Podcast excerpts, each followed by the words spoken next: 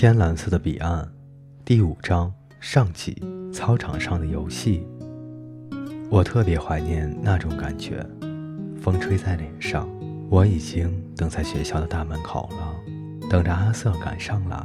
学校大门柱上左右各有一个大理石的圆球，挺好看的，是装饰品。我就坐在那个圆球上，我坐等着阿瑟，倒不是因为我累了。因为当你死了以后，你不会真正觉得累了，不光是累，就连渴呀、饿呀什么的也都是这样。反正就是对他们没有感觉，但也不是什么感觉都没有了。你还有心里的感受，你还能感到高兴、难过、孤独、内疚什么的，你还会笑呢。反正我坐在大理石球上，不是因为我想歇会儿。主要是那里的位置很好，坐上去的样子很酷。你想想看，大模大样的坐在学校大门上，向学校俯视，就像你已经离开了好几个世纪了。我坐在学校大门上，等着阿瑟赶过来。我开始奇怪，阿瑟在赌场里是怎么摆弄那些老虎机的。他说用意念控制的。我想要是他能行，我也一定能行。就在学校的大门口边上有一棵老枫树，那样子可真够怪的，看起来已经长了好多年了。它的树杈很多，都伸到人行道上去了。社区委员会的人早就要求给它剪枝了，他们也这样做了，不过剪的一点也不好看，看上去像是一个刚被剃了头的树。我看到这棵树，才发现现在已经是秋天了。因为树的叶子都已经掉光了，这说明我已经被卡车撞了几个星期了。因为我记得当时还是夏天，或者已经是初秋了，但那时的天气还是特别的热，跟夏天没有什么区别。这真有点奇怪，时间怎么会过得这么快呢？我觉得车祸是刚刚发生的，不会超过几个小时。甚至就是几分钟前的事，我没在的这几周里，学校都发生了什么事呢？我一定又错过了好些事情。学校间的球赛肯定已经开始了，可我已经上不了场了，那一定很糟。我敢保证，因为我是队里最棒的中锋，他们可能找不到合适的人替我，说不定他们真的找不到，也说不定他们已经弃权了呢。就在这时，我听到学校足球场上人们的叫喊声。我看见是我们的队和外校的一个队在比赛。看来球赛没有停，我没有上场，球赛也没有停。尽管没有我，我现在的感觉真的怪怪的，真的是怪怪的，说不清楚。难过、期待，感觉还是活着好。我想，可能就这些了。不过这些感觉很快就过去了。我是干着最坏的工作，还想着最美好事情的那种人，知足常乐，随遇而安。如果你不能做你所爱的，就必须爱你所做的。我觉得这就是真理。我又把自己的注意力转移到那棵老枫树上了。我看见最高的那一枝上还挂着一片叶子。好的。我想，既然阿瑟能在老虎机上弄成四个一盘的草莓，我为什么不能把最后一片叶子给弄下来呢？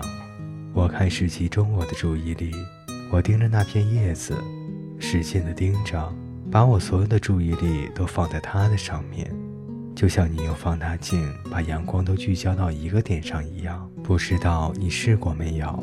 你用放大镜把太阳都聚在一个点上。过一会儿就会在纸上烧一个洞，甚至你可以点燃一块木头。我就是放大镜的镜片。我对自己说，我的想法就是太阳光，而你这片树叶就是那张纸。我死死盯着那片叶子，一动不动。下来，我心里想着，下来，下来，但什么也没有发生。我不气馁，继续盯着它。既然阿瑟能办到。我为什么办不到呢？我也死了，跟他一个样，唯一不同的可能是他死的比我更彻底一些，或他死的时间更长一些。但你做一件事做的时间长，并不能说明你就能把这件事情做得更好。你可能做得更糟糕，因为你干烦了。如果你刚死，说不定还有一股子新鲜的劲头呢。而且，怎么能说一个人比另一个人死得更彻底呢？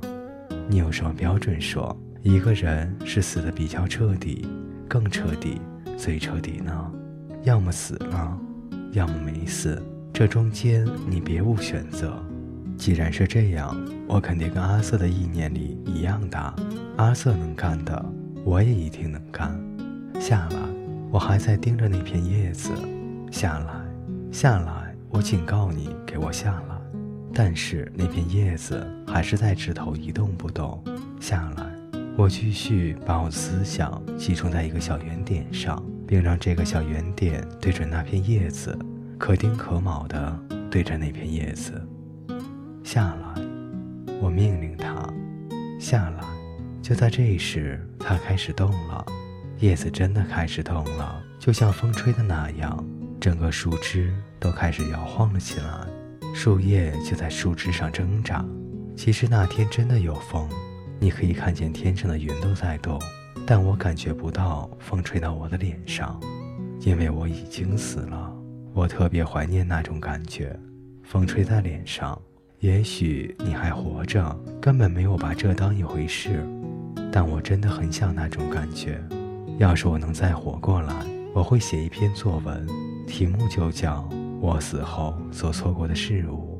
我再也没有微风拂面的感觉，失去了爸爸妈妈、姐姐以及好多好多的朋友，还失去了你所有熟悉的东西：足球、电视、电脑，所有的东西。风吹在我的脸上，但我没有感觉到它。那叶子还在动，在风中不停地颤，那声音像一张纸卷进了自行车的车轮。下来，我还在命令它下来。它颤得更厉害了。我不太清楚这到底是我，还是风的缘故，也许都有。突然，那片叶子落了下来，不紧不慢地掉到了人行道上。我有点吃惊，我想你要是做了一件你觉得自己肯定干不成的事，也会有这样的反应。是我干的吗？真的是我干的吗？